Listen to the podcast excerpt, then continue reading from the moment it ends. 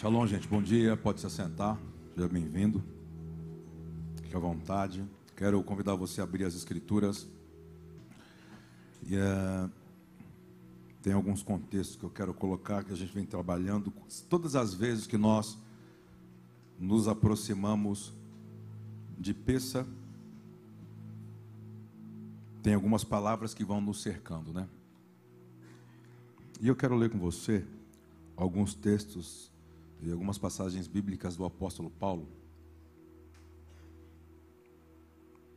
Primeiro está em Efésios capítulo 3, versículo 1.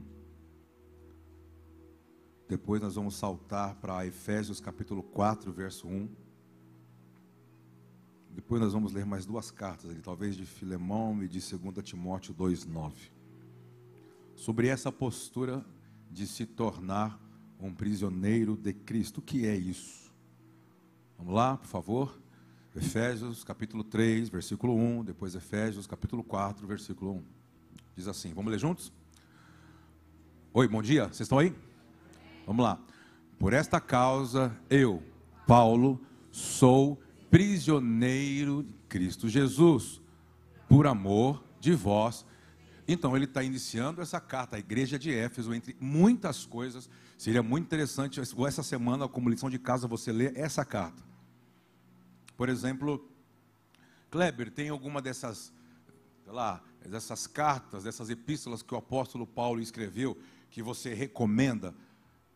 Eu, é, particularmente, gosto muito de dessas, dessas todas as cartas que ele escreveu, mas tem quatro cartas que mexem muito comigo. Essa é uma delas. Por quê? Porque dessas quatro cartas, quando elas foram geradas, elas foram escritas em um momento, em um lugar inóspito. O que é um momento em um lugar inóspito? Um momento que ele estava preso, um momento que ele estava quase indo embora. É, parece que o evangelho não crescia e parece que Deus não estava com ele. E mesmo nas suas cadeias, ele dizia assim: Não é Roma que me prende, que me prende é o evangelho de Cristo. Ele dizia assim: eu estar aqui ou me entregar para ir para Roma e sabendo que eu seria preso, era uma palavra que eu tinha. Por quê? Porque a minha prisão vai gerar uma mensagem. Se os seus momentos de tribulação não geram mensagem, só gera ofensa, só gera sentimentos contrários do que deveria ser a finalidade. Deus não chegou na finalidade conosco. Imagine os problemas que você já atravessou, os processos que você passou. Quais as lições que você tirou dele? Hum, nenhuma, acho que Deus não é comigo. Não. Põe a barba de molho, que você vai passar de novo. Por quê? Porque diz que o amor de Deus lança fora todo medo. Quando, quando, por exemplo, o apóstolo João escreve isso, aquela carta de João, fala assim: olha, é, quando a gente lê essas cartas lindas, né? O amor do mundo, o amor lança fora todo medo. Por exemplo, Coríntios 13, o amor tudo suporta, o amor tudo crê, o amor tudo espera, o amor. É lindo, mas está dizendo que esse tipo de amor, ele vai nos aperfeiçoar. E como que o amor de Deus te aperfeiçoa? Como que você vai ser aperfeiçoado pelo amor? Acho que a Siri está respondendo aí. Escutei alguma coisa aí. Até a Síria já. Como que você é aperfeiçoado pelo amor? Porque, por exemplo, eu não poderia falar assim: o ódio vai te aperfeiçoar. Sim ou não? A ansiedade vai te aperfeiçoar. Mas quando diz assim, ó, o amor aperfeiçoa. Qual que é a finalidade então? Por que, que o amor? Poderia ser outras coisas. Por que, que o amor vai te aperfeiçoar? Porque você, você vai ter que amar e perdoar o que seria? Matou. Quando o amor não me aperfeiçoa, quando você não tem que parece que tudo segue do seu jeito. Quando tudo segue do seu jeito, me desculpe, é o seu senso próprio de justiça. Deus não está no seu senso próprio de justiça. Deus é a sua própria justiça. Por quê? Deus é amor. Você está aqui? Kleber, quais foram as quatro cartas que. Anota aí, você gosta de anotar? Você lembra já as quatro, as quatro cartas que ele escreveu? Efésios, Filemão, lembra? Filipenses e Colossenses. Então são as quatro cartas que para mim são as melhores que ele escreveu em um momento ah, inóspito, complicado. Então eu acredito que são nesses momentos, vou dar uma dica, são nesses momentos que Deus vai extrair a sua essência. Não é a sua aparência. Talvez em meia tribulação tem gente que sempre tenta passar não, ele falou assim: eu quero, eu vou ter acesso à sua essência, não à sua aparência. Então, não tente se esconder atrás da marca, da grife e do perfume. Eu vou chegar aonde eu quero. Então, na, a tribulação é para expor a sua essência, não sua aparência. Nenhum amém, ah, entendi. Vamos fechar os olhos, vamos embora. E... Vamos ler de novo, Efésios capítulo 3, versículo 1, e depois a gente pulou para o versículo 4. Vocês reagiram muito bem, bora. Por esta causa, aí você vai ser, mas por essa causa o quê? Aí você vai ter que ler o capítulo 1, capítulo 2, para chegar no 3. Que causa é esta? Por esta causa. Então eu quero dizer para você, existe uma causa que você tem que morrer. E não é pela sua. O grande problema é quando você quer colocar a sua causa como fosse um termômetro para, ah, mas isso eu posso perdoar? Não, mas isso eu fui lesado. Não, isso eu fui injustiçado. Quando você tem uma causa para morrer, tudo isso tem que cair. Por quê? Isso é reino de Deus. Você tem uma causa, irmão? Eu falo assim para os casais quando tem que aconselhar os casais assim ah, é briga, porque ele e ela, porque ele, todo mundo quer ter razão na hora do atendimento. Eu falo assim: sabe por que, vocês não dão certo? Porque vocês não têm uma causa. Como assim? Não, não. Vou, sabe por que vocês estão em conflito? Porque cada um tem a sua causa própria. E cada um quer ter razão. E quando a gente abre mão da causa própria, da justiça própria, só um tem razão. E não somos nós. É alguém que morreu por nós na cruz. Ele tem toda a razão. Por quê? Porque ele tomou a sua morte. Ele se esvaziou e morreu tendo razão. Mas ele abriu mão da própria razão para você não querer usar da sua quando você tiver de fato razão. Porque a maioria das vezes nós não estamos errados. Você está certo. Mas então por quê? Porque Deus está te testando. Se você pode ser chamado para reinar com Ele no milênio, ou se você quer ser apenas imediatista, viver agora, porque você não sabe se haverá amanhã. Isso não vem de Deus, isso vem de pensadores. Isso não vem da Bíblia, isso vem de filosofia. Você está aqui? Posso dar uma dica? Posso? Se eu posso, posso? Quem está me assistindo, se rende e já vem assim, ó, me prende Jesus, me aprisiona. E eu vou te provar o porquê. É, vamos ler capítulo 4. Ô Tiesco, seu cabelo caiu? Que isso, Tiesco? Ah, pô. Estou tentando chegar lá, até que ele venha, os caras vão desistindo na jornada. Ah, vai, vai mudar até o capítulo, vai capítulo 4, versículo 1. Ah, depois dessa aí, Tiesco. Olha lá, vamos lá. Lê comigo bem forte. Um, dois, três. Rogo-vos, pois, eu, que andeis. Hã? Espera aí, como que um prisioneiro anda?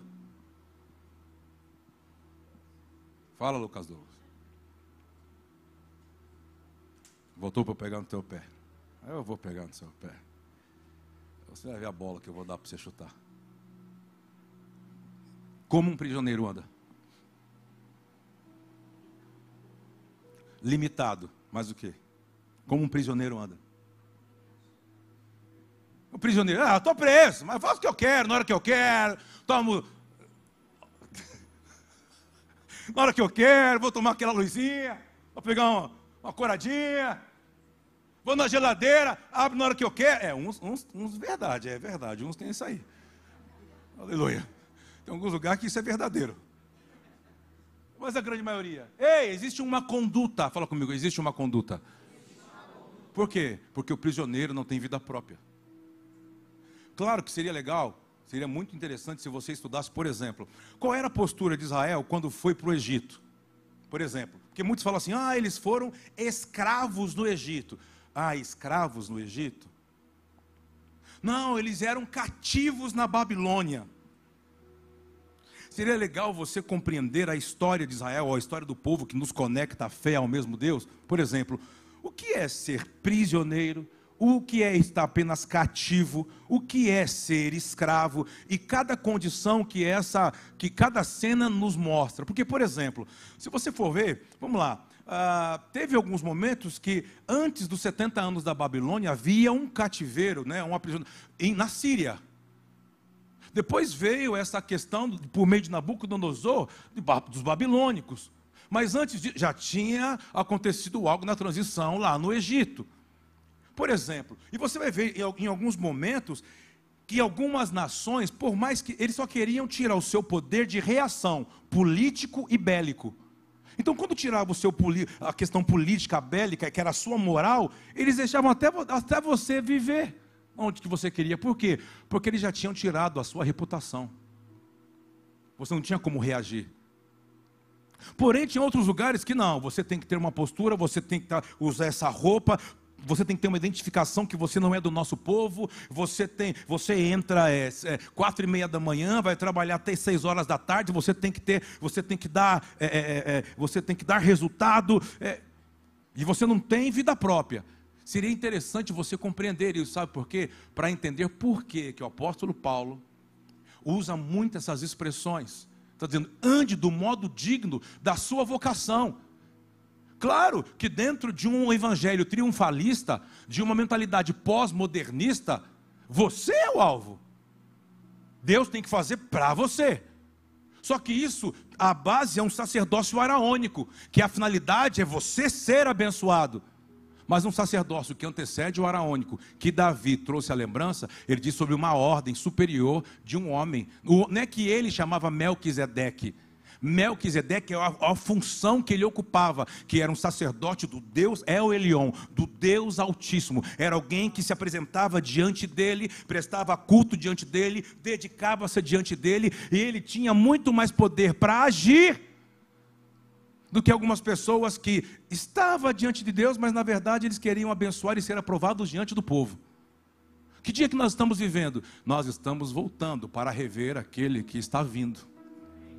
E ele disse que antes que ele venha, ele vai levantar a tenda caída de Davi, sendo que Davi nos trouxe um despertamento sobre a ordem de Melquisedeque. Como assim? Primeiro, a minha primazia a Deus, eu amo a Deus acima de todas as coisas. A gente não precisa pensar igual, mas o que a gente pensa no Senhor tem o poder de nos unir mais do que aquilo que, te, que poderia nos separar. E a, se você não compreende isso, você não dá tempo para, Deus construir coisas na sua vida. Ele promete, não é que ele não cumpriu, você não dá tempo para ele cumprir. Por quê? Porque nesse processo Deus não é imediatista. Deus é eterno. Vou falar de novo. No processo de construção, Deus não trabalha por imediatismo. Deus trabalha pela sua eternidade. Deus trabalha para nos colocar com Ele em uma das suas eternidades. Ah, isso quanto tempo vai custar? Aí é com você. O quanto tempo ou quanto você é duro ou não para entender para onde ele quer levar você. Vou falar de novo. Você que vai definir se você vai ficar como Paulo no início, como? Recalcitrando contra os aguilhões. Vamos para a Bíblia. Você está aí? Vamos juntos passear? Vamos dar aquela passeadinha de domingo? Quando o apóstolo Paulo cita, se eu não me engano é Atos 9, né? Eu acho que é versículo 4 em diante, vamos ver se é isso. Olha, olha o que está dizendo. O apóstolo Paulo tem uma vocação, tem um chamado. Atos capítulo é, 9, verso 4. E caindo por terra, ouviu uma voz que lhe dizia: Lê comigo, por favor. Saulo, Saulo, por que me persegues? Versículo 5. Ele perguntou: Quem és tu, Senhor? E a resposta foi: Ah, que mais? Vamos embora. Mas levanta-te. Onde te dirão? E que te convém fazer? O que mais? Os seus companheiros de viagem pararam embudecidos. Eu acho que é um pouquinho antes. Me ajuda quem tiver aí. É só dar uma olhadinha no, no, no inteiro. Entendeu? Deve estar aí. Um versículo anterior que eu li, ou está para frente onde eu vou chegar.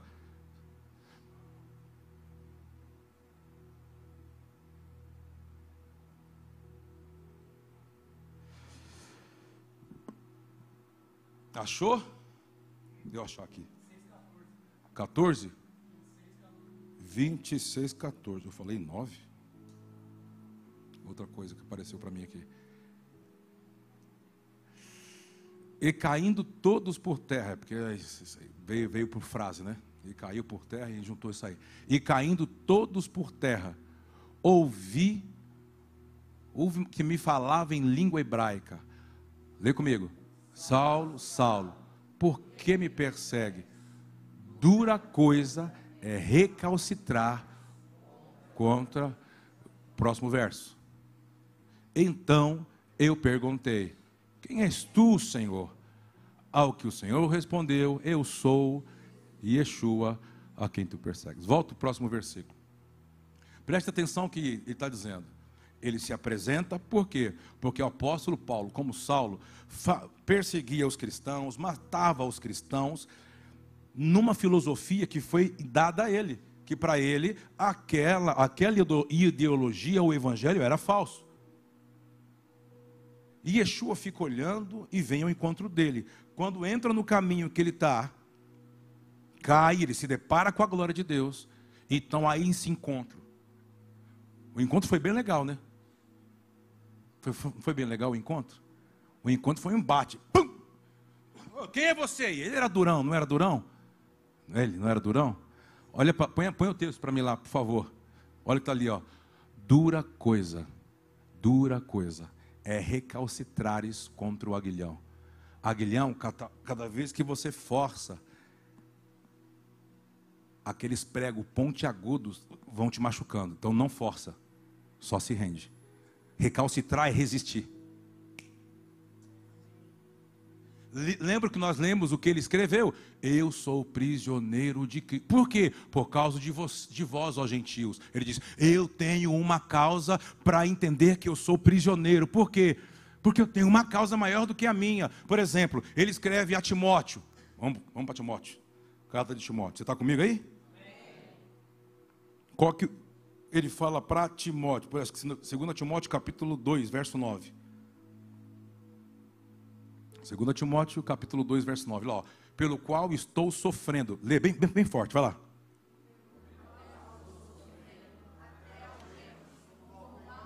Ah. Escuta, o que, que ele está falando? eu estou sofrendo perseguição, eu tô, estou tô sendo preso, eu tô, ele diz, é, só que ele está dizendo, só que a palavra não pode ser algemada, por quê? Porque eu também, o que eu estou vivendo, isso está se tornando uma mensagem. As paredes não podem segurar, o tempo não pode sucumbir, é, as próximas gerações não podem anular, por quê? Porque tudo que você passa por amar, por se doar, isso não pode se apagar. Você está aqui, diga, meu irmão. Eu vou, vou, ler mais um texto com você e vou ler alguns textos no Novo Testamento para você se sentir melhor. Põe aí Filemão, capítulo 1, do versículo 1, acho que é o 9. São nove versículos, vamos ver se dá tempo. Filemão 1, do verso 1 em diante. Vamos lá.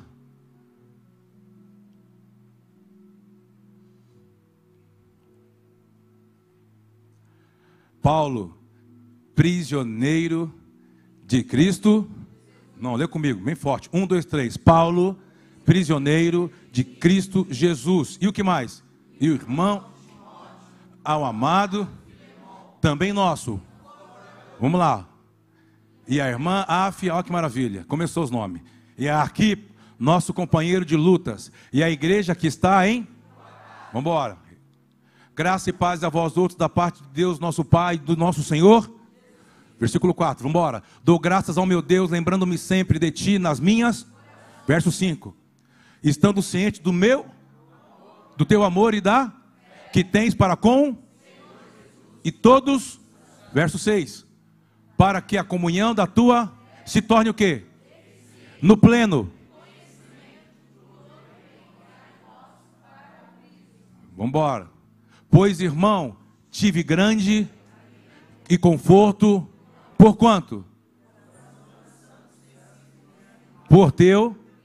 Verso 8. Estou terminando já. Pois bem, ainda que eu sinta plena para te ordenar. Verso 9 Prefiro, todavia, sendo que sou. Do que, que ele está falando? Eu poderia fazer e falar para você ter outra vida diferente da que eu tenho. Só que não foi a minha liberdade de ser prisioneiro de Cristo que tornou a minha vida um sucesso. Por quê? Porque um sucesso para Deus é uma coisa. E se você não é prisioneiro, o sucesso para você é outra. Se você é prisioneiro de Cristo, o tal sucesso, para quem é prisioneiro, é apenas uma coisa. Qual é essa coisa? Servir ao Senhor, amá-lo de todo o coração, acima de todas as coisas. Independente se eu tiver, não tiver, ele vai me libertar. Por quê? Vou dar uma chave. Agora tudo é assim. Onde eu vou no lugar, eu estou pegando esse negócio. Nossa, pastor, dá essa chave para mim. E eu fico assim. Ah, entendi. Eu dou. Abre lá a gaveta. Deixa eu falar para você. Por incrível que pareça, só existe uma chave que ele pode dar aos prisioneiros para que eles se tornem livres de algo que pode alterar o que você é de verdade nele. O que, que é isso que você está dizendo? Só os que são prisioneiros ou aprendem a se render para se, ter, se tornar algemados por Ele, podem ser libertos de algo que muitos tentam usar de vários subterfúgios e não conseguem ser livres disso.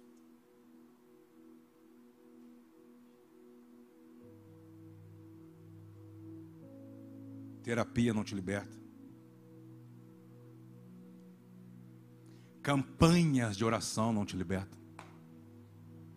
Espera aí, só tem uma coisa que vai te libertar se você se render. Eu vou te mostrar alguns textos, vou andar na Bíblia e eu preciso que você pegue essa essa Vamos para Mateus capítulo 8, versículo 23. Vamos, vamos Mateuzinho, bora? Então vamos. O que, que é isso? Isso vai me libertar. É, entendi.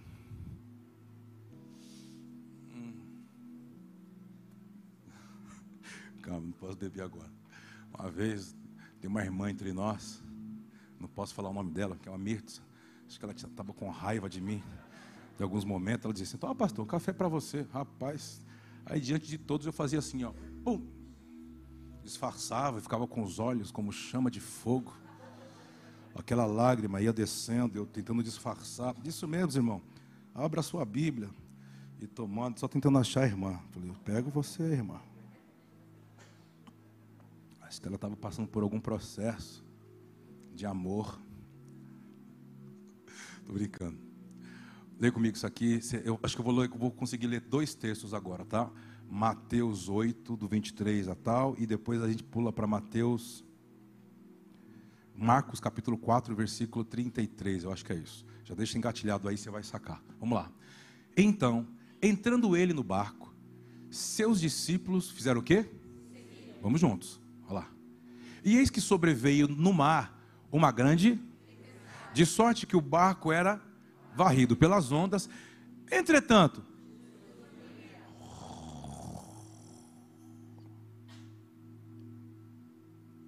vai pegando aí. Mas os discípulos vieram acordá-los. Acordá-lo clamando: Senhor, salva-nos, perecemos. Tipo assim, você não está dando conta, não, nós morrendo. Perguntou-lhes então Jesus. Qual foi a pergunta dele? Segura.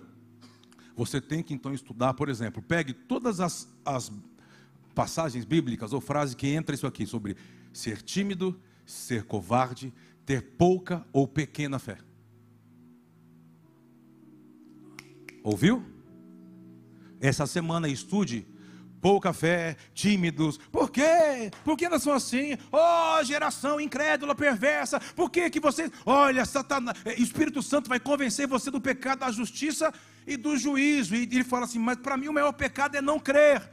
Guarde isso, porque ele está dizendo algo aqui. Está passando uma tempestade, algo se levanta.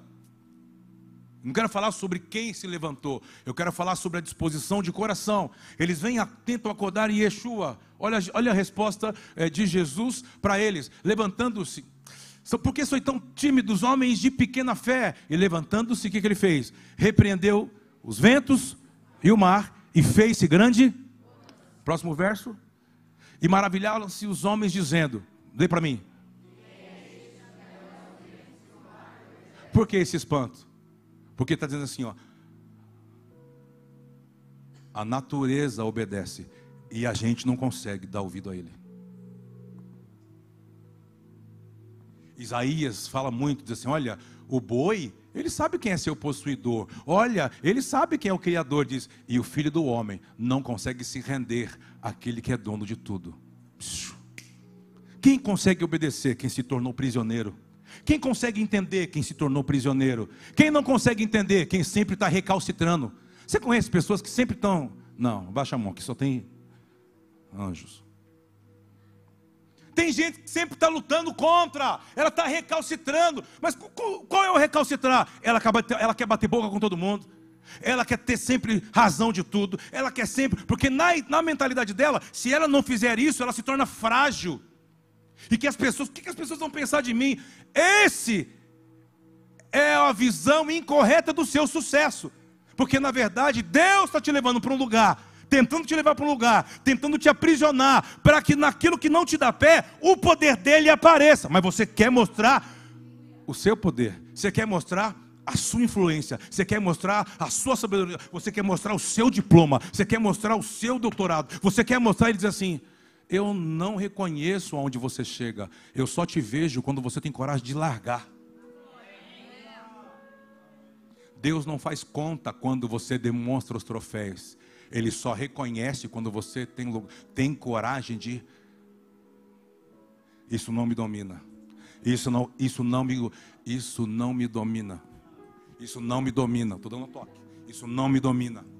Isso, eu não sou prisioneiro, eu sou prisioneiro de Cristo. Ah, você é prisioneiro de Cristo? Então eu vou preparar. Por que, que os caras ficaram desesperados? Porque eles não queriam perder o barco. Desesperado. Há momentos que você começa a se bater porque você não quer perder a posição, você não quer perder a reputação, você não quer perder. E Yeshua está dizendo assim: vamos, vamos. Não, mas para eu ser prisioneiro eu vou ter. Diz, porque se você se tornar prisioneiro de mim, eu vou te libertar de algo. Do que, que você acha que a prisão em Cristo ou a prisão de Cristo te liberta?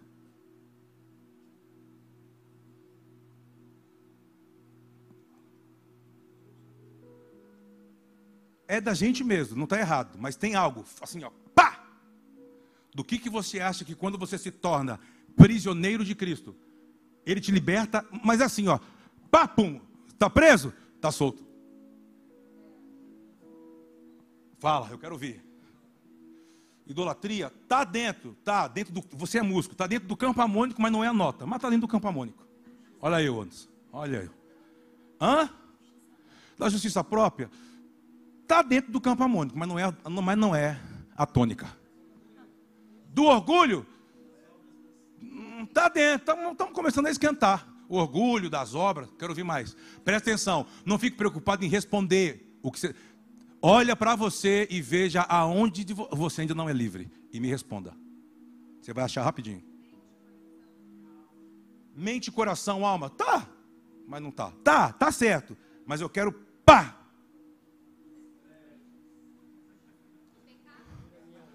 O pecado das trevas, é sempre, né? Claro. É, tá certo. Fui assistir o, o jogo do seu time, segunda-feira passada. Fui pé quente, viu? Contra o time do Kaká. Fiquei lá, fingindo, né? Só fingindo. O povo, e aí, pastor Kleber? É, meu time foi ontem nos pênaltis, vou tentar torcer para vocês. Voltando para os prisioneiros. Se quando você se entrega para Cristo, fala assim, ó, pá, você é prisioneiro do Cristo, ele te liberta de algo na hora. Pum!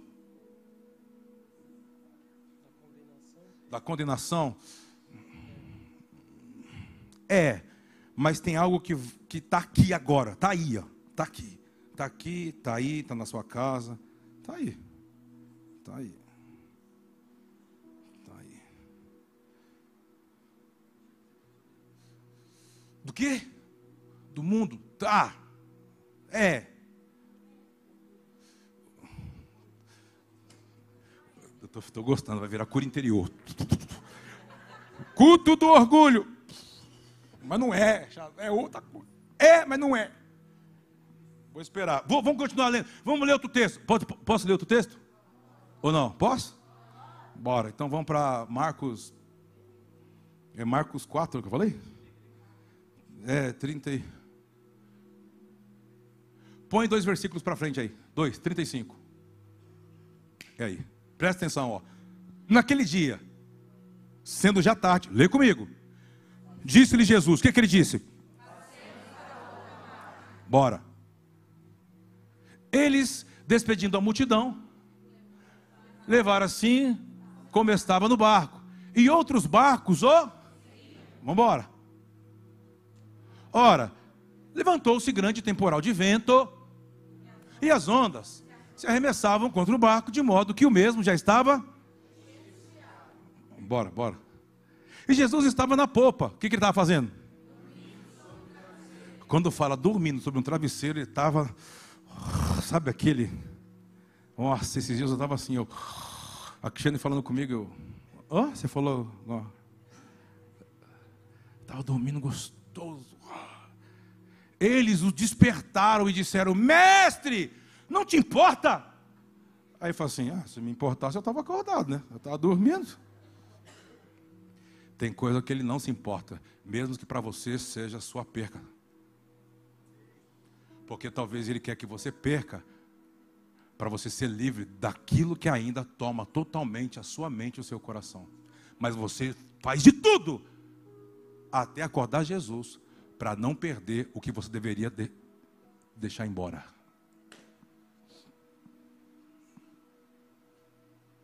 Acorda, Jesus! Ele fala, não pode nem dormir. Bora, bora. Despertando, repreendeu o vento. Imagina como é que ele repreendeu, quando daquele sono. Imagina como é, como é que ele repreendeu esse demônio aí. Ah, oh, Satanás, agora! Oh, pega ele sozinho, é, é logo que eu quero dormir. Acalma e mudece. E o vento? Oh, Jesus, desculpa e se fez grande Shalom. Próximo verso. Então lhe disse: Por que sois? Hã? que mais? Então tem alguma coisa que quando você não se torna prisioneiro de Cristo, que torna você essa pessoa tímida e alguém que a sua fé ela não te desenvolve, ela não faz você avançar. É uma fé labial, é uma fé talvez filosófica, mas ela não é real. Por quê? Porque você ainda não é prisioneiro de Cristo.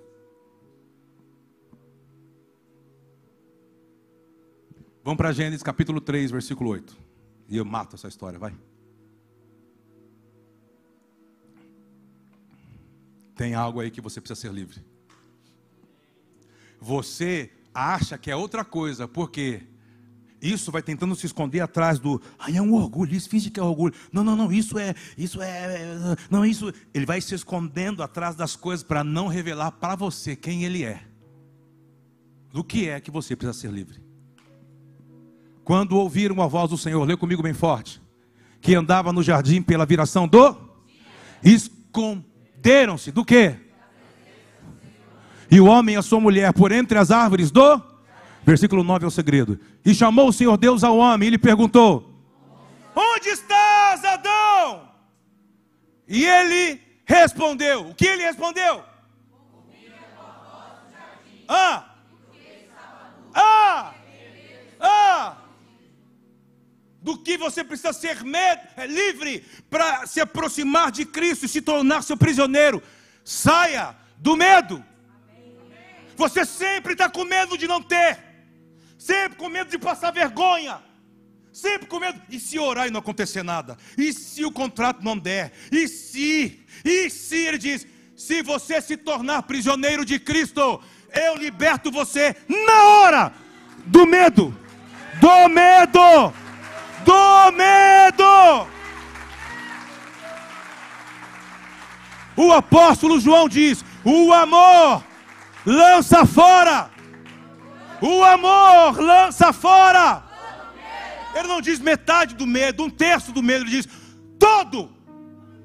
Sabe por que você não vive o que você diz que crê? Porque você é medroso e tímido e você não tem capacidade para entrar num reino aonde ele teve, não foi ele não teve que ter fé, porque a fé já era parte dele. Ele teve que lutar contra o medo para encarnar.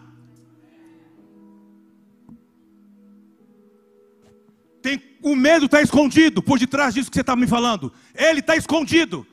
E ele quer continuar escondido. Para que você não descubra.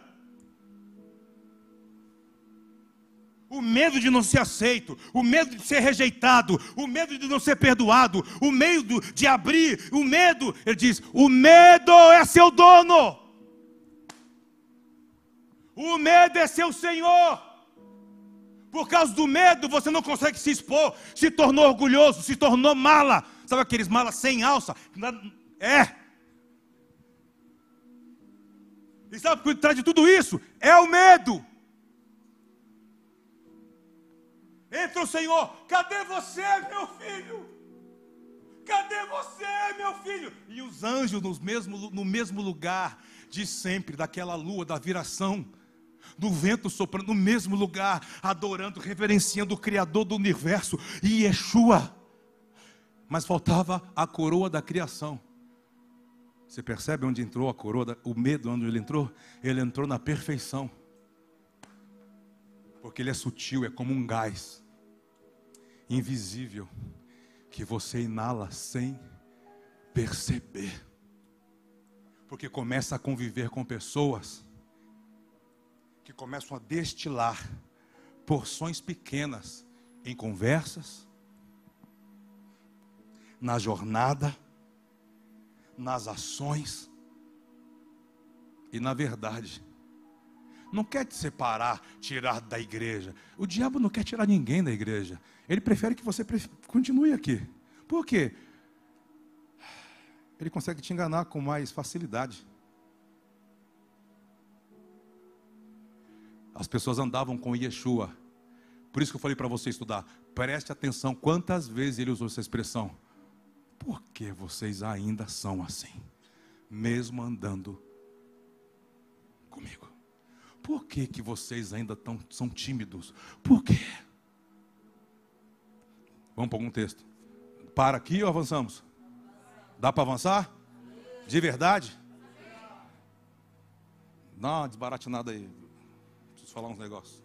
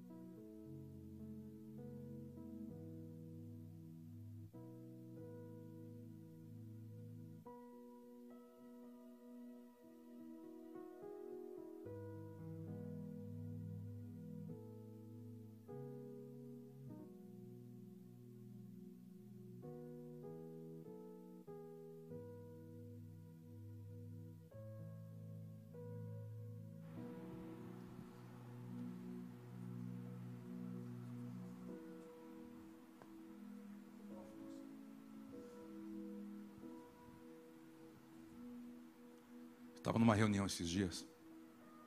Deixa eu compartilhar algo para você da minha vida. Domingo eu saí muito triste daqui. Depois de cearmos. E saí triste, ao mesmo tempo eu tinha que pregar na igreja do pastor Carlos. Na segunda-feira eu tinha que estar com uma, uma família muito tradicional no Brasil. Família, né? E como foi maravilhoso domingo, segunda, terça, quarta, como Deus foi bom.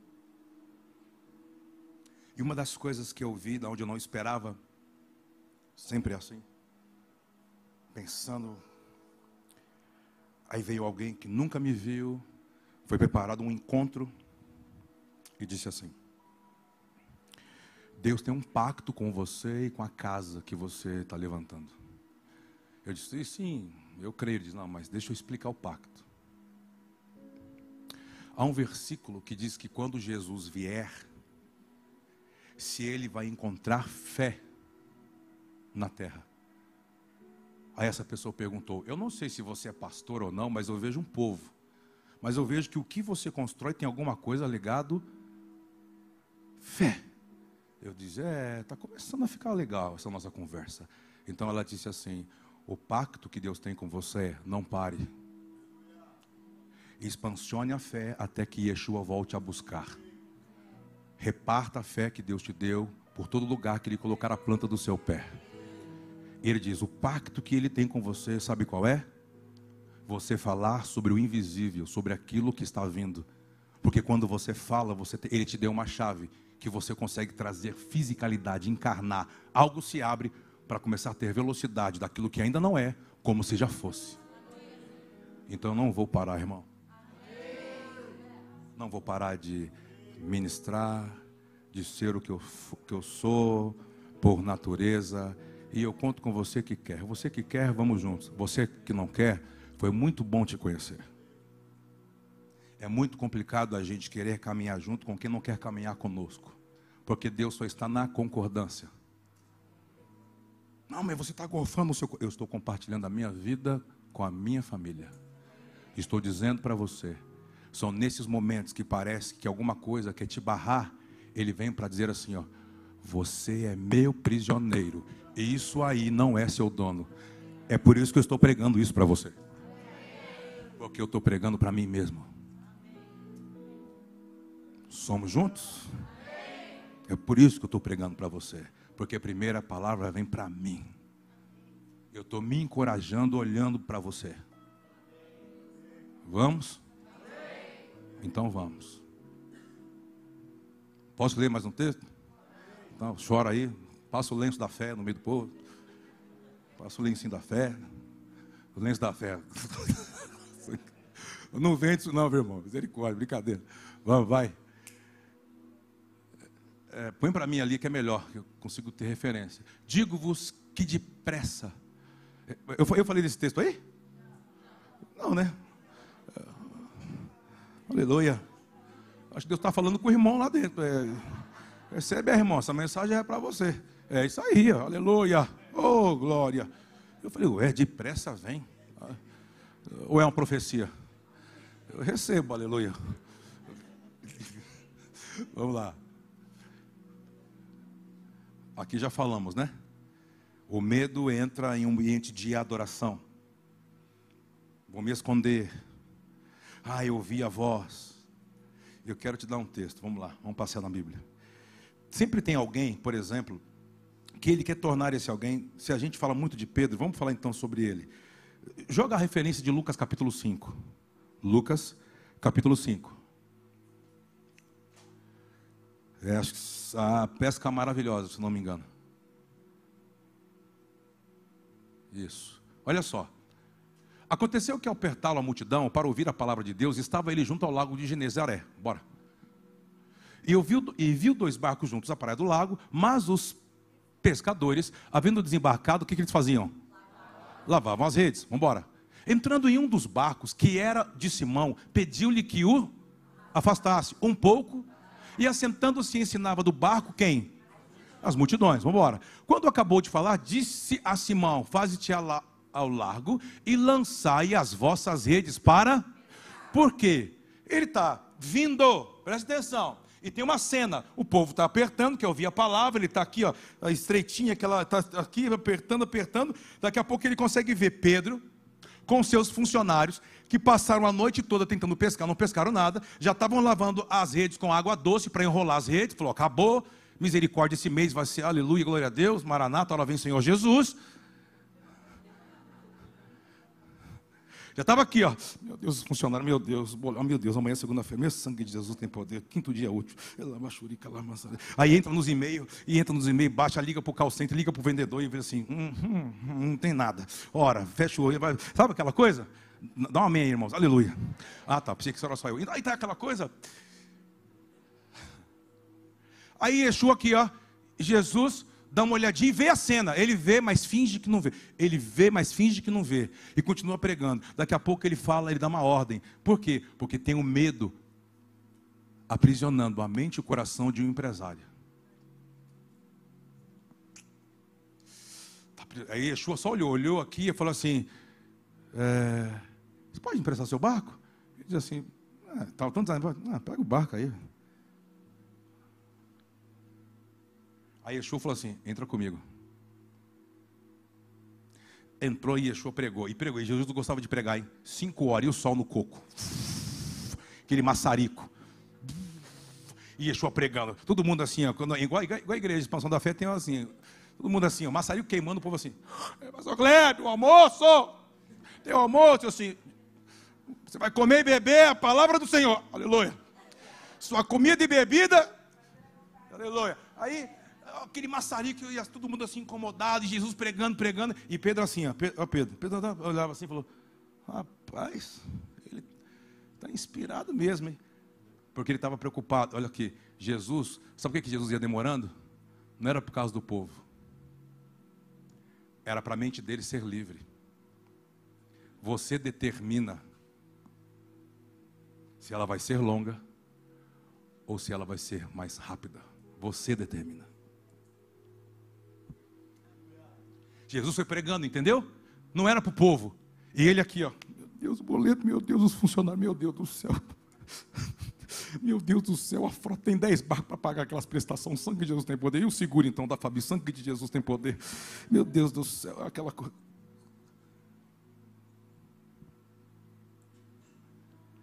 E ele aqui, ó. Mas o cara não. Quando ele se ligou, Yeshua falou: Vamos voltar. Aí voltou, tudo assim, Yeshua. Obrigado, Simão. É, Simão, ah, Simão. Simão. Nossa, eu gostei daquilo que você falou. Nossa, quando você falava, ia mexendo assim, nossa, eu escutava. Nossa, parecia, parecia algumas coisas assim quebrando. Quebrou, Simão. Volta para o lugar que te prendia, para você dominar.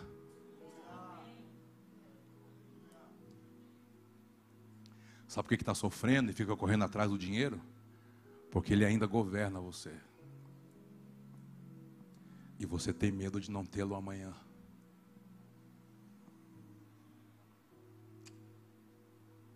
No dia que você entender, pá, me prende Cristo. Ele diz assim: Pedro, você vai estar aqui já aqui, ó. ou vai estar aqui, não sei como é que você vai estar. Não tira foto disso. Você vai estar de alguma forma. Quando você estiver aqui, Ele vai dar uma voz. Aí Pedro aqui, como que como que eu pesco? Eu sou pesco. Aí começa, aí começa, ó, quer mostrar os diplomas para Jesus. Conhece alguém assim que fica recalcitrando contra os aguilhões? Eu sou empresário, jogador, cara.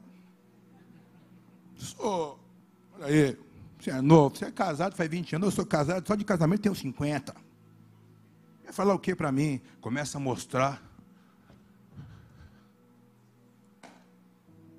Yeshua disse assim, nem, nem ficou batendo boca com ele, falou assim: volte ao lago, aonde você sendo, não posso falar, pescador, profissional, vem de uma família tradicional, você não pescou nada mesmo sendo no dia certo, na lua certa, no lugar não fez. Agora, volta lá. Mas é horário impróprio. Não importa. Você está aqui? Quem está aqui se torna atemporal. As coisas podem acontecer, já não é mais na cronologia do homem, porque a cronologia do homem é expectativa. Quem está aqui tem esperança. Ah, irmão. Se isso não te toca, você está longe e está mergulhado no mar do pecado. Se isso não mexe com você.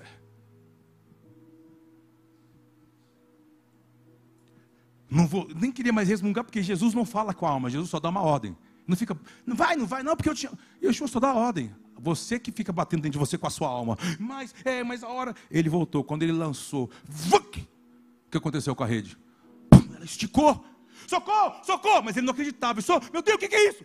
Ó, ó, Deus, ó Deus, confundindo a mente dele, confundindo, falou assim: ó, não é mais seus diplomas, cabeção. Não é mais o que você tem. É aonde você se rendeu.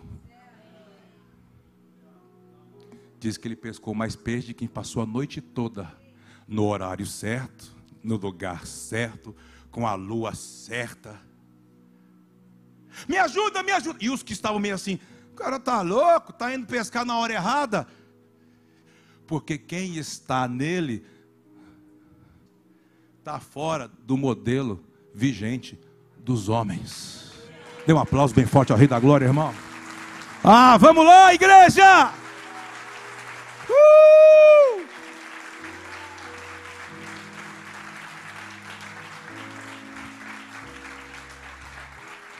Vamos para outra, rápido. P pode ser? Ah, claro que pode. É, Mateus capítulo 14, 22. Ah, na minha época os pastores perguntavam isso. Nós estávamos lá assim, ó, quatro horas no culto, dando glória a Deus. Aleluia! Aí ele falava assim: vamos servir a ceia. Todo mundo, meu Deus do céu, já, os pães já estão tá até murcho.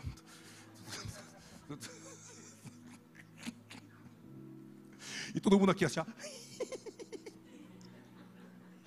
Você lembra, dona Tânia? Te conheci lá. Na baixura dela. Todo mundo feliz da vida. Sabe por quê?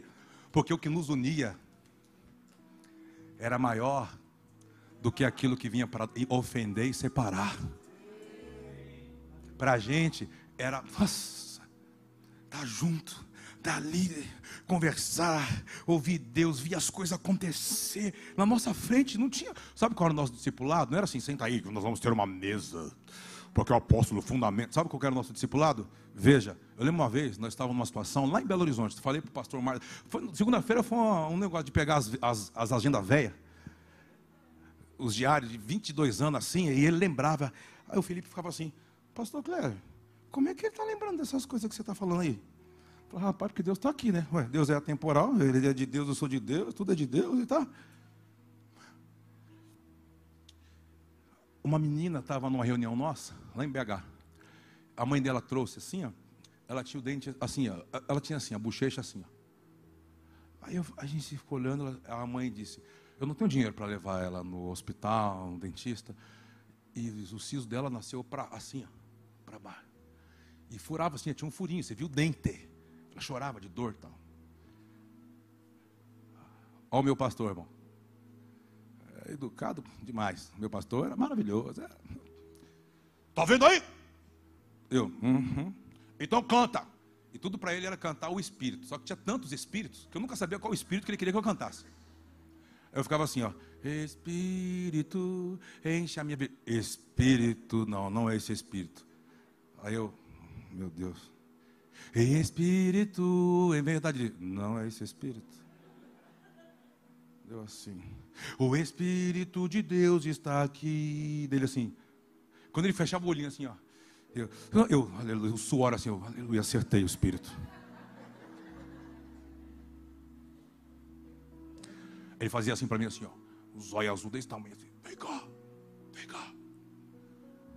Olha isso aqui. Porque um dia eu não estarei mais aqui. E um dia será você. Aí diz, abre a boca dela. Eu falei, mas eu?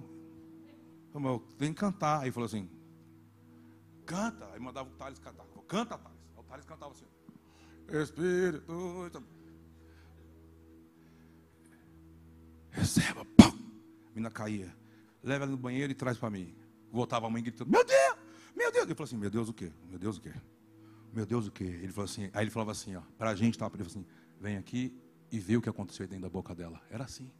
Eu não, eu quero ver mesmo. Eu já abri assim, ó.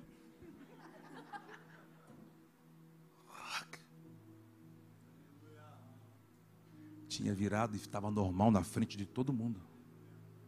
Entrou um dia uma mulher numa maca com elefantias e a perna desse tamanho, ela já não andava há anos. Subiram com um, um SAMU, como uma maca. E a gente, aí daqui a pouco ele assim, ó. Aí eu assim, igreja cheia. Eu não queria ficar perguntando qual o espírito. Eu já sabia que era o espírito. Eu só não sabia qual era o espírito.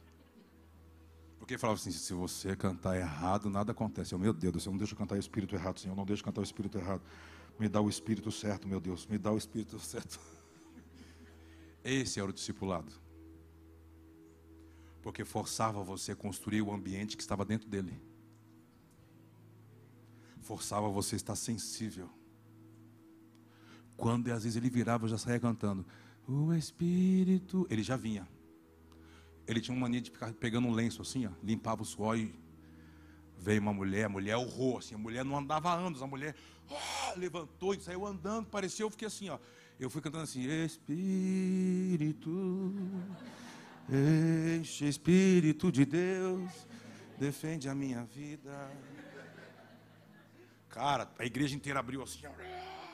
E aquela mulher veio assim, ó. Ele assim, ó, simplesmente assim, ó.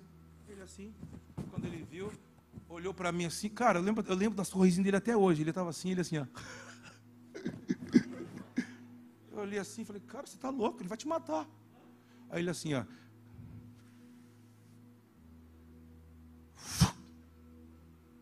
fiquei só vendo, eu falei assim, deixa eu ver essa pedra, Davi. Eu fiquei vendo assim, ó, que parecia slow motion, assim, ó. E o do outro lado assim, ó. Cara, quando aquela mulher bateu naquele lenço dele, ela fez assim, ó. Parecia, ó, quando ela caiu, quando ela caiu no chão, tudo nela estava normal. Não precisou de pirotecnia. Ungir. Você só precisa ter uma coisa. O que eu sempre reparei nele, ele nunca guardava nada para se ofender. Pessoas entravam e saíam. Ele chorava, chorava. A gente ia para as montanhas, sabe aquele choro de homem? Aquele urro. Ah, cara, eu não tinha vontade de orar, porque eu tinha medo do choro dele. Eu falava, Deus, faz ele parar de orar, Senhor. O choro dele dava, dava medo. O que eu estou querendo dizer para você? Esses sinais estão voltando. Uma atmosfera da década de 90 está voltando. Será que você ainda é o mesmo, prisioneiro de Cristo? Ou você mudou? Quem é que tem feito você refém? Essa é a pergunta.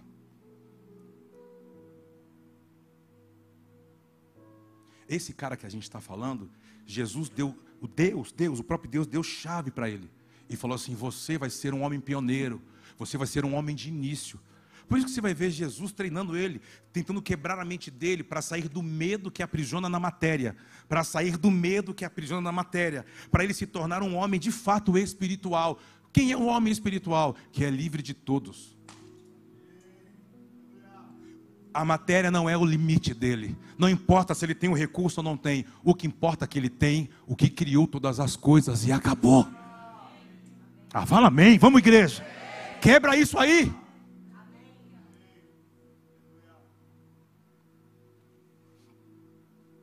Vamos ler o texto. Meu Deus, ele está aqui, irmão. Você está tá percebendo que está aqui? Ah. Logo a seguir, compeliu Jesus os discípulos a embarcar e passar adiante. Pá, pá, pá, vai. E despedido da multidão, subiu ao monte ao fim de orar sozinho. E caindo à tarde, lá estava ele.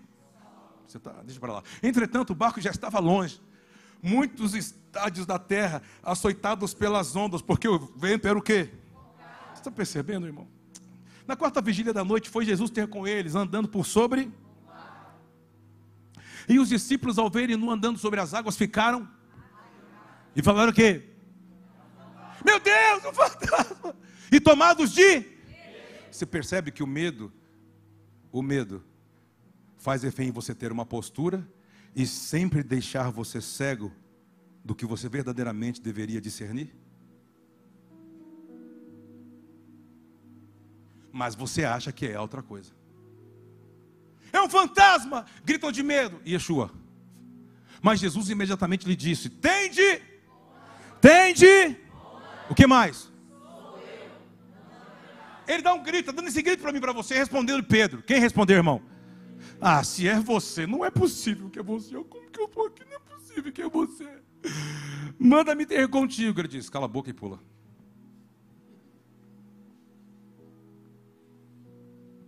Fala demais. O medo faz você apresentar muitos argumentos. Mas você acha que é justiça. É o medo. Não, mas sabe por quê? Porque, porque a filosofia, porque a política pós-moderna, porque ele diz assim: cala a boca e pula. Não, mas é que você não sabe, porque outras vezes, outra igreja, eu, eu me frustrei, ele diz assim: cala a boca e pula. Não, porque daí ele me diz: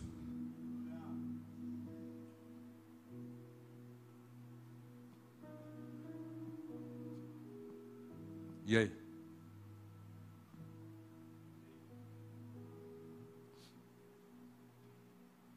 Chega uma hora que ele não quer mais te ouvir. Não, mas eu estou falando com Deus, eu estou dizendo. Mas parece que não acontece nada, eu oro jejum, ele diz assim: pula.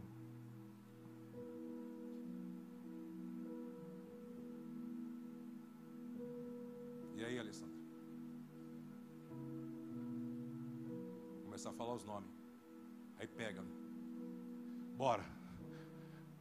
Bora, bora. Vem! Para de falar. E Pedro descendo do barco. Vê comigo.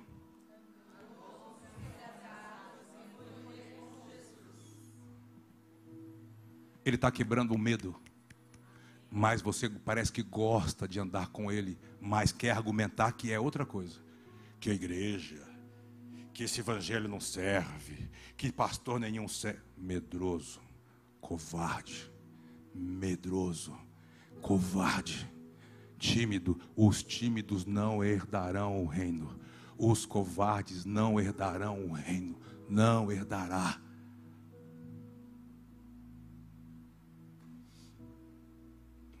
O que aconteceu com ele? Enquanto ele foi olhando para Jesus, foi andando. Foi ou não foi? Não, vamos lá, você vai ler para mim. Reparando. Não, reparando, eh, eh, eh, reparando, porém, é o que? que? Na força.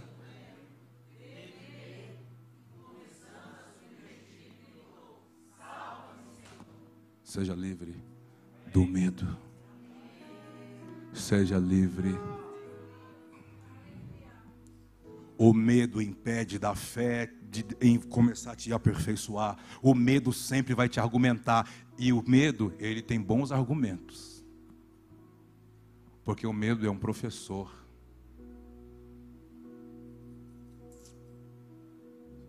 O medo, ele não fala sobre mentira. Ele manipula a verdade.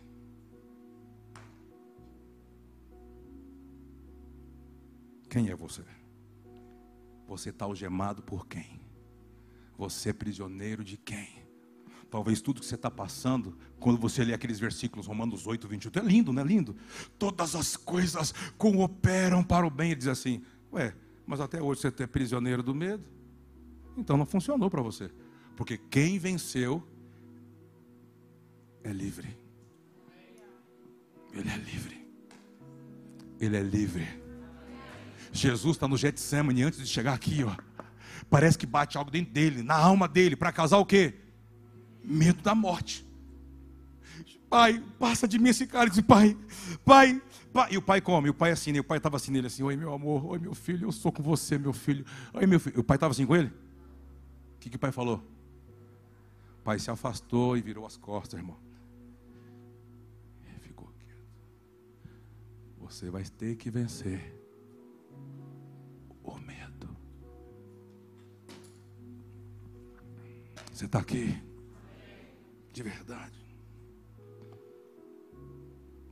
Joga rápido, eu vou falar dois textos e eu quero orar com algumas pessoas aqui. E eu vou continuar falando quinta-feira que vem, é oração, você tem que estar aqui. Estamos se aproximando da Páscoa, não perca. Acho que aquele final de semana de peça, se prepare a sua oferta especial. É a primeira oferta especial que trazemos. Ofertas votivas, não é dízimo, é maior do que isso. É um pacto com o Senhor, é o que representa você diante dele, é o que faz você. Eu vim aqui. Se prepare, irmão. Se prepara. Quero ler com você dois textos. Lucas 22. Se eu não me engano, acho que é versículo 54. E tem outro texto, é João 21. Eu não lembro o versículo. Eu sei que é João 21, que é o último texto que eu li, mas eu não lembro mais o versículo. Vamos ler primeiro isso aqui, ó. Então, prendendo, o levaram e o introduziram na casa do sumo sacerdote. Pedro, dê para mim bem forte. Seguia de longe. Vamos lá. E quando acenderam o fogo, no meio do pátio. E juntos se assentaram. Pedro tomou o lugar entre eles. Próximo verso. Entre mentes, uma criada vendo assentado perto do fitando, disse: Este também estava. Alguém olhou e falou: Ei, ei. O que, que ele disse? Não, não, nem, nem, nem, nem conheço. Presta atenção. Há uma cena. Ele nega porque ele falava muito. E Yeshua olhou para ele e disse assim: O medo vai fazer você me negar. É isso, eu vou com você onde tiver que ir. Ó, oh, tamo junto. Yeshua olhou e falou assim: Uhum. Tem uma cena e ele nega. Pum. O que marca não é o galo cantando, ou se é os, os soldados galícios tocando a trombeta e ele negando. O que marca é o fogo. Você tem que saber o que te relaciona. Sempre Deus vai relacionar uma mensagem com uma imagem. Vou falar de novo. Sempre Deus vai trabalhar com a sua mente sobre uma mensagem e imagem. Sempre. Eu começar a falar assim. Olha para mim, Felipe. Não, três hambúrgueres agora não é mais hambúrguer. Aquele peixe, aquela tilápia assada, tomando forma, e você com aquele molho, alcaparras, com aquele purê de. Olha lá a cara dele. Aleluia. Antigamente era os hambúrgueres, alface, queijo, molho especial, cebola, picos, não, gengilim, muito gergelim. Não tem como você falar de algo e você, a imagem vir aqui outra coisa. Não tem como. Ela vai relacionar uma imagem. Fala comigo. O amor de Deus. Mais forte sem medo. O amor de Deus. Está criando, novos cenários, para me restaurar. Aí você pode. Que cenário? Onde você tropeçou. Onde você falhou onde você falou que não deveria ter falado, aonde você fez o que não deveria ter feito. Como assim? Como que ele vai? Ele diz: Eu vou preparar o cenário, mas eu quero agora revelar o seu coração para restaurar, é porque alguma coisa parou. Eu vejo pessoas, parece que a sua vida deu um pause, pá! Uma, uma pausa. Você faz, você fez, você liga, você vai, você tenta, semeia, investe, não vai! Porque ele diz assim: Eu estava libertando você do medo. E agora eu vou preparar o cenário para você não ter mais medo. Por quê? Porque para o filho dele ele diz: O último a ser vencido será o que te amedrontou. A morte.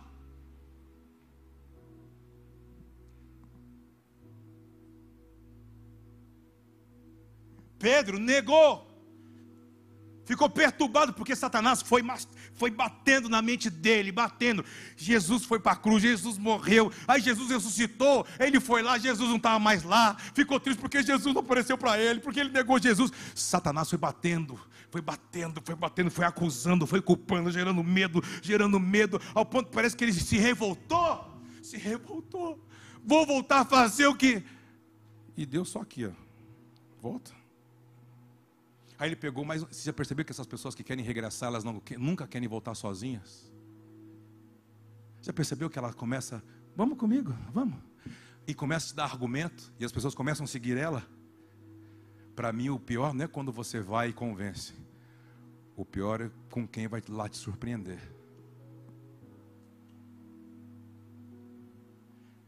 Qual é a cena que voltou? Lucas 5. Ficaram no rio, na noite certa, no dia certo, a lua minguante, o peixe no lugar, o rá, e daqui a pouco. Porque tinha um cenário. Quatro e meia da manhã, alguém assim, ó. Ei, As pessoas assim no barco. E diz assim que Pedro. Escuta uma voz assim. Eu queria pescar, queria comprar peixe. Aí alguém que diz assim, Ih! Espera o próximo, é aqui. Então joga a rede do lado direito.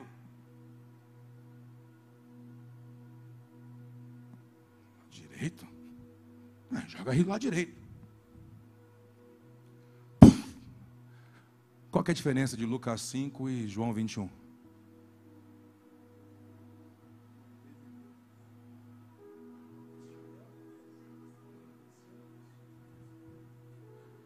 153. 153. Mas por que que da primeira não contou e da primeira fala de 153?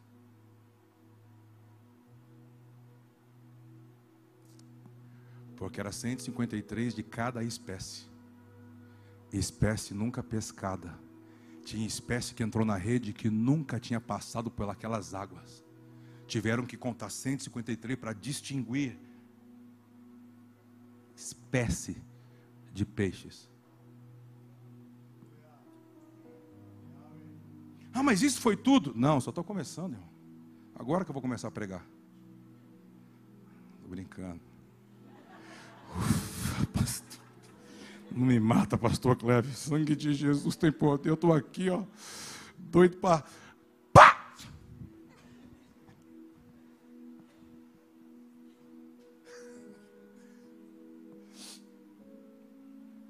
Alguém fala assim, para Pedro. Escuta isso, irmão. Cefas! Aí Cefas assim, como que Cefas estava? Pego aquela de Lucas 5 que Jesus deu para ele, falando assim: foi uma marca. Você será pescador de homens. A tua vocação muda. Você vai ser meu prisioneiro. Diz que ele tinha tirado a algema, jogou e disse que ele estava nu. Nu. Quando a rede estica, que, que assusta todo mundo, João, que deitava sempre, Cefas, Cefas, é ele! Cefas, é ele! Pedro, Pedro aqui, aqui ó. Estava nu, irmão. Estava nu. Cuidado. Não volte a ser prisioneiro, refém do que ele foi lá e te resgatou. Diz que ele te resgatou. Sabe o que é resgatar? Sabe o que é resgatar? É a terceira taça da Páscoa que está chegando em Peça. É o resgate. Ele pagou o seu resgate para ter você de volta. E pagou com a sua própria vida. Não volte. Não ande com quem não entendeu que você, eu acho que tem entendido. Ele fica aqui nu, o que, eu vou fazer? Aí ele vê a capa, ó, ele põe a capa. O que, que ele fez quando ele põe a capa? Pula e começa. Imagine o cara com a capa, tentando chegar na, na areia. E Yeshua só assim, ó.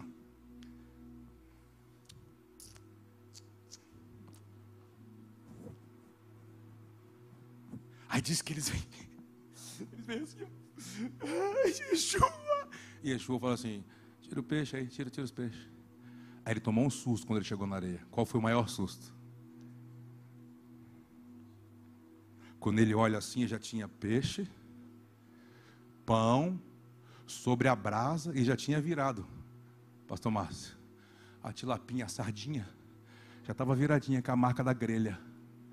Já estava até com o cheiro daquele azeite virgem de oliva de Jerusalém. Para você ficar com mais fome. Olha aqui. Olha o Pedro aqui. Mas, mas de onde que veio esse peixe? E Yeshua está dizendo assim: para quem é prisioneiro,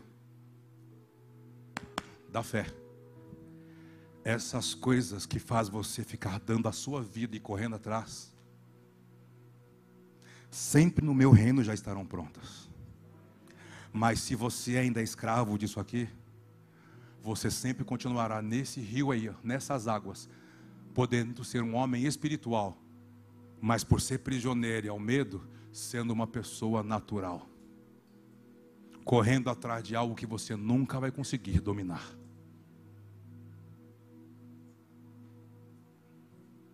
Feche teus olhos.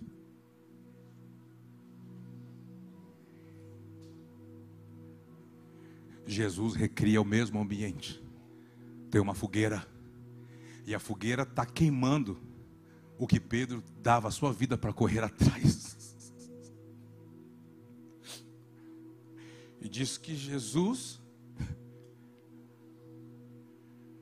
pega o pão, pega o peixe e começa a impartir com eles. Fazer eles comerem. Mas diz que ele chega no amigo Pedro e fala assim: Eu quero que você ande comigo.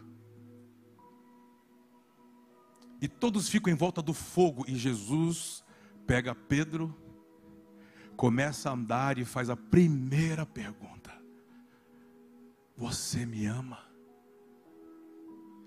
O que será que está por detrás dessa pergunta? O que será que está por detrás dessa primeira pergunta? Primeiro ele está dizendo: Eu estou reconstruindo o cenário, porque eu preciso dar você mais uma chance. Eu preciso recomeçar com você.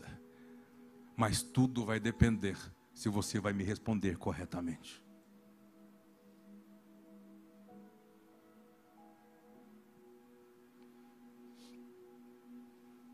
Então Pedro diz: Eu te amo, Senhor. Então Jesus lembra ele do que a matéria de ter que pescar para pagar boleto, se sustentar, distraiu. Jesus diz para ele assim: vai cuidar dos cordeirinhos. Você se esqueceu dos meus cordeirinhos.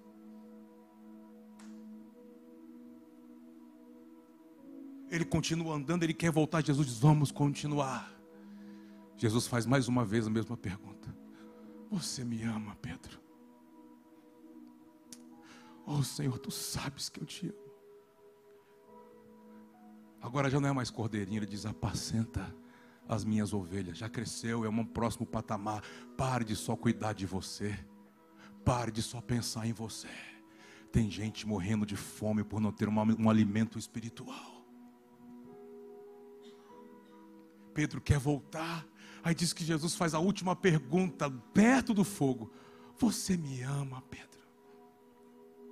Ele já responde: Ah, Senhor, tu sabes.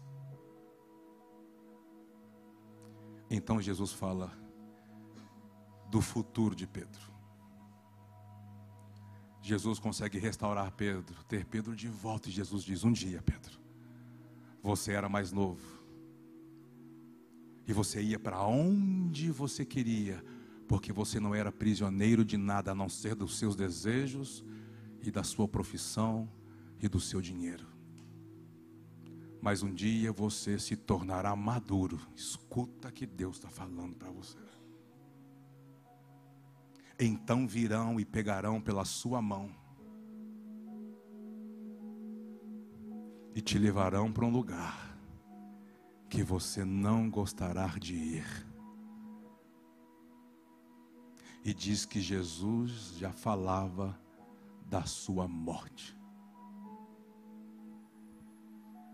Eu quero falar apenas àqueles que são prisioneiros de Cristo. Que de fato, Tom, eu estou aqui, Senhor, chega. Eu não vou recalcitrar contra o aguilhão.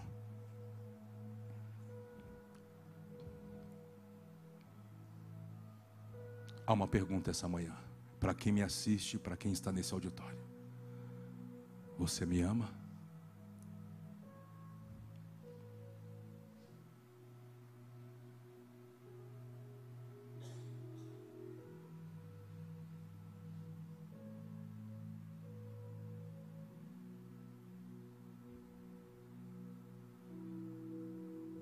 Responde para Ele. Mas tome uma decisão aonde você estiver agora. Você quer sair desse ambiente sendo prisioneiro de quem? Do que?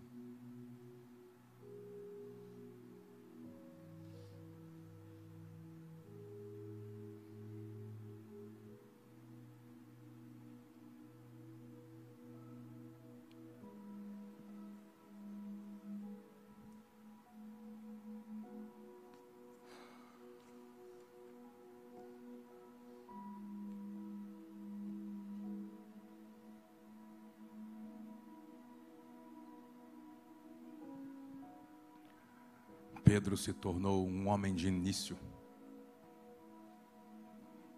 Se você estudar essa semana as cartas de Pedro, as epístolas de Pedro, você vai ver que parece que ele ainda demora um tempinho para entrar, mas quando ele entra, a chave vira. Eu quero abençoar você. Não é da noite para o dia é uma jornada de fé. De fé em fé, que vai gerar uma glória hoje, outra glória daqui a alguns dias. Mas o que os prisioneiros não fazem é desistir, ficar pelo caminho.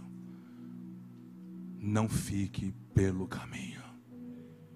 Há uma nuvem de testemunha dizendo: permaneça porque senão ele irá atrás de você. Porque Deus não trabalha com prejuízos. Deus não pode investir em você, investir em você e de repente você decidir. Eu, você não pode decidir. Porque o investimento foi muito alto.